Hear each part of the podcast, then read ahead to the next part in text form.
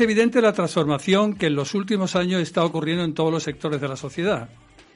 Y el sector de la comunicación no es ajeno a la misma. Quizás la característica más actual de la información hoy día es su inmediatez. Con frecuencia, una entrada en redes sociales nos informa de la noticia antes que ésta alcance los canales tradicionales. Y por otra parte, es reconocido que hoy en día los jóvenes prefieren las redes sociales para buscar la información.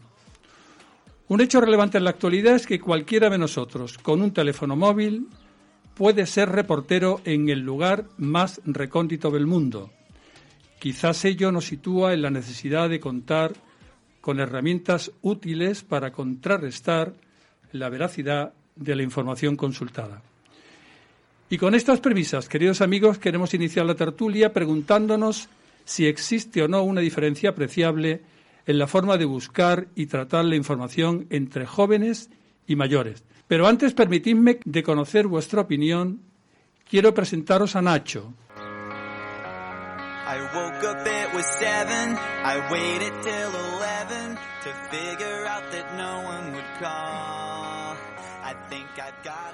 Nacho tiene 20 años. Nacho, tienes dos menos de los que te ha dicho Mercedes.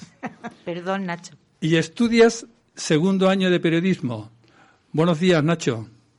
Buenos días. Ya conoces el tema central del debate de hoy, pero quería preguntarte en primer lugar si crees que de manera general a los jóvenes les gusta estar informados. Pues mira, ya tras dos años estudiando periodismo, te puedo decir que no les gusta estar informado. O sea, en mi opinión, no principalmente porque en ningún momento uno aprende a estar informado. O sea, que viene un, hay un, en mi opinión viene un problema de base, es decir, desde el sistema educativo uno no, aprende a estar informado, tampoco uno aprende a buscar esa información. Y y ya directamente relacionado con la información, ¿qué consideras que pueden aportar las redes sociales si las comparamos con los medios de comunicación clásicos? A ver, pues, pues sobre todo la velocidad y la amplitud. O sea, la capacidad de, bueno, la rapidez con la que uno recibe la información y la cantidad de personas a las que llegan. Pero sobre todo hay una cosa que no se valora y es que casi todo el mundo puede tenerla, es decir, que la información te llega mucho más fácil, no como hace muchos años donde era muy complicado informarse. Y esto también trae sus consecuencias, obviamente, todas las fake news que se crean y etcétera. Pues fíjate que ahora te iba a plantear este tema de los bulos o, fake news, que como sabes, y sin entrar en detalle, en estos últimos días ha estado bastante presente en un debate en España. ¿no? En, en tu opinión, ¿tú crees que los jóvenes buscan argumentos de acuerdo a su ideología o muestran interés por escuchar otras opiniones? Fíjate, eh, al fin y al cabo las redes, te voy a decir en, en mi sentido, las redes sociales, uno termina siempre viendo opiniones ajenas a las suyas. Siempre imagínate a alguien de derecha le va a salir algo de izquierda y a alguien de izquierda le va a salir algo de derecha en algún momento. El único problema es la diferencia entre escuchar y oír, ¿no? Que uno oye pero no escucha, no termina de entenderlo. Es decir, tampoco sirve de mucho que lo, ve, lo termine viendo. ¿Y tú, crees, ¿y tú crees que eh, eh, hay una diferencia apreciable en esa forma de compartimentar la noticia entre una persona de tu generación y una como la nuestra? Personas más de más años. ¿Qué opinas en este sentido? Pues yo creo que las personas de, de mi edad muchas veces le hace falta algo más visual, por ejemplo. YouTube, algo así que está muy de moda para informarse actualmente, necesita algo más visual por el simplemente de que han nacido con eso. A nuestra, en nuestra edad, pues los periódicos, por ejemplo, están pasando un segundo plano, es decir, no, cada vez pierden más el sentido y los propios periódicos se dan cuenta de eso porque utilizan los propios medios de YouTube para intentar informar a los jóvenes actuales. Es decir, es la principal diferencia, la necesidad visual que tiene la gente, pues la gente más joven, comparada con los, los más mayores. Gracias, Nacho. Si te parece, mantente en línea, por favor, mientras abrimos la tertulia con el resto de compañeros. Mercedes, eh, Pedro, José Antonio, ¿qué pensáis del uso de los medios tradicionales para informarse? ¿Creéis que existen diferencias entre mayores y jóvenes? Yo creo que el que más compartimos los jóvenes y los mayores quizás sea la televisión, ¿no? Por eso que decía Nacho también de las imágenes, mm, yo creo que la gente joven la, la usa para informarse más que un periódico, yo creo que la prensa. Mm, podemos ir a la prensa digital, que yo creo que también los jóvenes y ya los mayores, yo creo que los mayores también estamos cambiando en la forma de de comunicarnos porque como nos enteramos de algo y queremos inmediatamente desarrollar la noticia e informarnos de algo más, inmediatamente mm, vamos a Internet, que es lo que tenemos en la mano, que es lo que, exactamente lo que le pasa a la gente joven. Pero la tele quizá, yo creo, no sé, Nacho me podrá decir si sí o si no, es el medio que más compartimos los mayores y los, y los jóvenes. Y la radio, yo creo que la radio también ha perdido, que la radio es más de las personas mayores, porque ellos yo creo que usan la radio para, pues para escuchar música, los 40 principales y poco más. Y luego las redes sociales, Instagram y esas cosas, yo creo que también nosotros nos estamos poniendo un poco al día y también la usamos bastante o estamos intentando mm, aprender a usarla. Desde el punto de vista, el tema de la información eh, actualmente está más bien también basada en el WhatsApp. El WhatsApp es algo inmediato, algo que te da una información rápida pero también tiene el problema de, las noticias falsas o los bulos. Eh, eso es cuestión de que cada uno tenga el discernimiento de decir esto es lo que hay y esto es lo que no me interesa, pero que en realidad la información entre generaciones es completamente diferente. Las generaciones más jóvenes están en otro mundo de información y nosotros los mayores tenemos otras normas de informarnos bien por el periódico, bien por la radio y la televisión eh, algunas veces, pero mayormente, mm, en mi opinión, es la radio. ¿Tú compras el periódico y lees el periódico, Pedro, o es digital? No, no, no, yo digital no leo periódicos. Me mandan noticias digitales, pero no, no, no, no, no, no las leo. No, no me gusta leer en pantalla, me gusta leer en papel. Eh, soy antiguo, ¿qué le vamos a hacer? no, yo no creo que sea antiguo. Nací así, nací así. No, es que, no, es que nosotros somos antiguos ya para las generaciones venideras y para las que están actuales. Pero bueno, eso al final no nos implica, no nos implica el que no podamos tener eh, un desarrollo de las novedades sobre el tema de informaciones y a las cuales nos estamos adaptando, como bien has dicho tú anteriormente, nos estamos adaptando aunque a veces cuesta también trabajo. No somos tan rápidos y tan eficaces en escribir un mensajito por WhatsApp como lo hacen estos niños, que digo niños porque... Sí, porque para nosotros son niños. Para nosotros son niños, siguen siendo nuestros niños. Entonces, evidentemente, un niño de estos empieza, te manda 10 mensajes en 0, segundos y nosotros tardamos 10 minutos en mandar seis palabras. Quizá José Antonio quería. Nacho, han hecho aquí una referencia antes sobre la diferencia entre la televisión y la radio. ¿Estás de acuerdo que la televisión es más de vuestra generación y la radio prácticamente está aparcada hoy día? Bueno, sí, la televisión, por lo que he dicho antes, por el por el propio la, la, imagen visual que da, que yo creo que para los jóvenes eh, y sobre todo para la gente ya más joven que yo, que también hay, más fácil para ellos al menos tratar de informarse. Pero la radio, fíjate, mm, al fin y al cabo cada vez hay más medios, pero la radio siempre ha sido capaz de adaptarse. ¿Qué pensáis? ¿Acudimos hoy día a la información o nos quedamos simplemente en las cabeceras y en los titulares? No, no, no, no. La información tiene que ser información. yo tengo amigos que me dicen, he leído el periódico. No, han leído los encabezamientos de las noticias. Tú no has leído el periódico, has visto la foto y has, visto, has leído el encabezamiento. Cuando tú ves una noticia que te pueda ser interesante, debes de leerla al completo. Aunque el encabezamiento te diga algo que luego después en realidad no es lo mismo que dice el encabezamiento como es el texto total de la información. Yo discrepo con Pedro. Yo creo que vamos más al, encabezamiento y cuando nos interesa algo es cuando lo leemos. Pero si vemos que el encabezamiento pone, ah, ah esto no, a mí no me interesa esto. Sí, efectivamente es así también. Bueno, Quizás, eh, a ver, Nacho, tu opinión también aquí, que me parece importante. ¿Tú crees que mm, la lectura de la cabecera, la lectura del titular, al final se hace solo por esa cantidad, ese volumen de información que tenemos que nos impide entrar un poco más en detalle? ¿O, crees que una forma de, de, informarse hoy día es integrar muchos titulares sin llegar al fondo de la noticia? Pues creo que actualmente la gran mayoría simplemente se dedica a leer titulares muy poco, en muy poco momento uno se dedica a leer la noticia entera, pero también porque tenemos un exceso de información. Mm, los medios actuales, los medios de comunicación de masa, nos permiten tener mucha más información y a veces excesiva.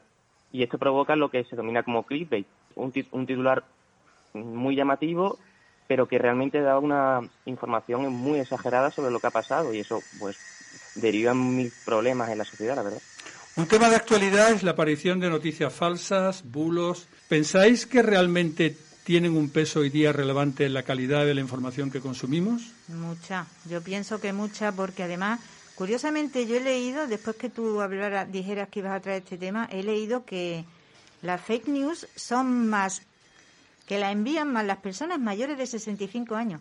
Cuando yo pensaba, digo, bueno, eh, para pensar o para saber o para conocer si es una fake news, tiene que tener un poco desarrollado el, mm, la crítica, ¿no? Entonces yo decía, bueno, la gente joven pues no tiene mucha capacidad de crítica y son los que mm, leen, ah, venga, venga, la reenvío, la reenvío. Y sin embargo, me sorprendió la noticia. No sé si será porque todavía no estamos capacitados para reconocerlo porque llevamos muy poco tiempo usando estos medios o por qué, pero, pero sí, la fake news somos... Bueno, yo creo que un poco por el desconocimiento técnico que tenemos de saber diferenciar lo que es una noticia falsa de otra que no. Eh, lógicamente, un chaval joven eh, tiene mucha más capacidad porque domina mucho más todo lo que es el mundo de la informática. Y segundo, porque lamentablemente con la edad nos lleva al aburrimiento y el aburrimiento nos lleva a este tipo de cosas. Sí, puede ser, puede ser. Y en este aspecto, también la pregunta se la dirijo a Nacho. ¿Consideráis que se puede tomar alguna medida para resolver este problema? Yo creo que se puede tomar medidas, pero mm, desde mi punto de vista no precisamente la medida que va a tomar el gobierno, porque yo pienso que tendría que ser una empresa ajena al gobierno en la que se dedicara a estas cosas. Pero bueno, esperemos esperemos en el tiempo a ver cómo se desarrolla la ley, cómo va pasando el tiempo y cómo, porque incluso los, los medios de comunicación están en contra de lo que han hecho o quieren hacer, pero bueno, veremos con el tiempo que pasa.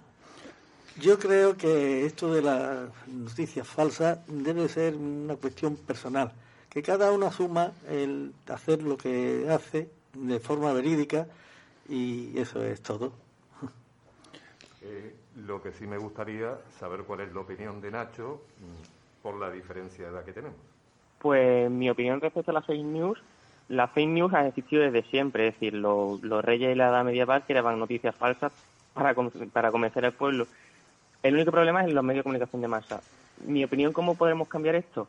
Pues realmente, si nos fijamos, en el colegio nos dan, me voy a fijar en historia porque es lo que más información nos da, nos dan historia de España y no nos permiten crear una opinión respecto a esto. Es decir, tenemos que recitar cual papagayos. Si desde pequeños nos enseñaran a crear una opinión respecto a la historia de España, podríamos conseguir que nos al menos pensáramos las noticias y nos diéramos cuenta cuando son noticias falsas o cuando no.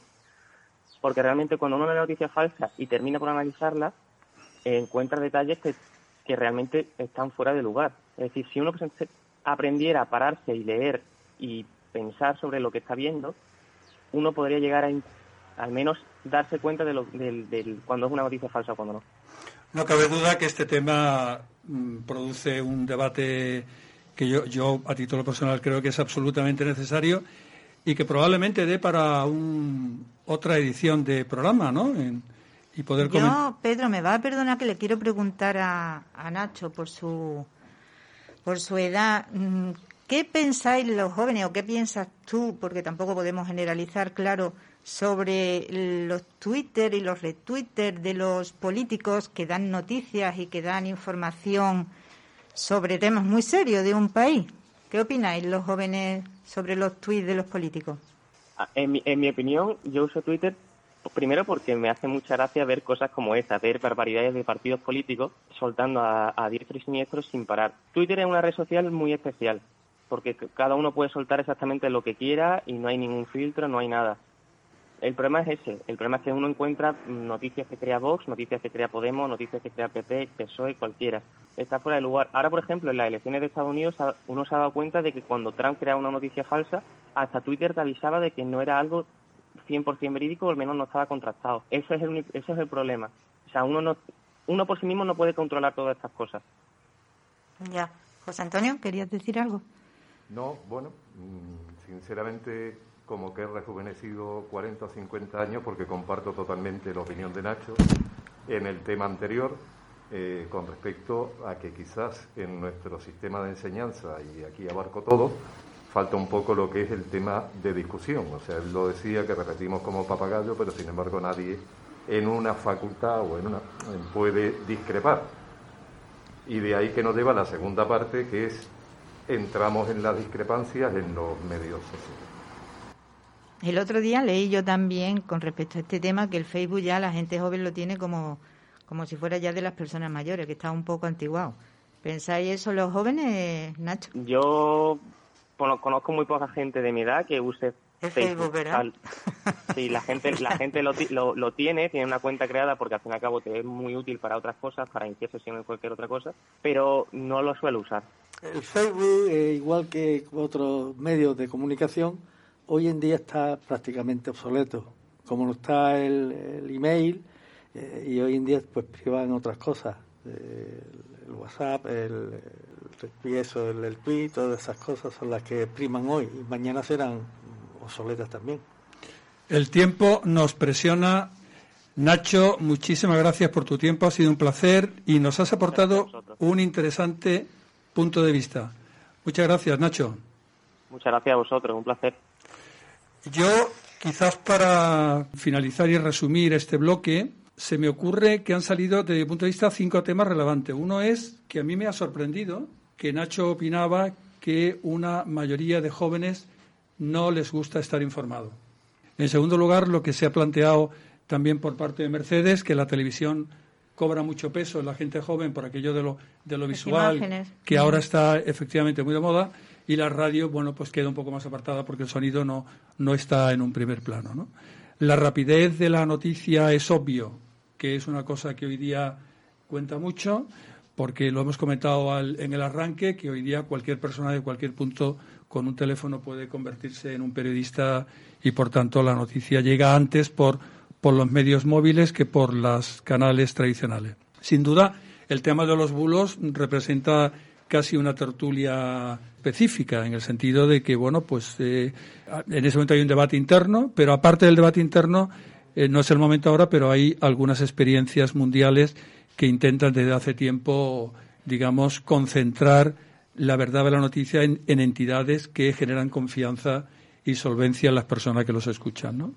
Y a mí una cosa que me ha llamado poderosamente la atención es la autocrítica como un pensamiento absolutamente fundamental para tener capacidad de ver o, interpretar qué noticia puede ser verídica y cuál no, ¿no? Por tanto, gracias por vuestro tiempo y con esto yo creo que podemos dar finalizada esta tertulia.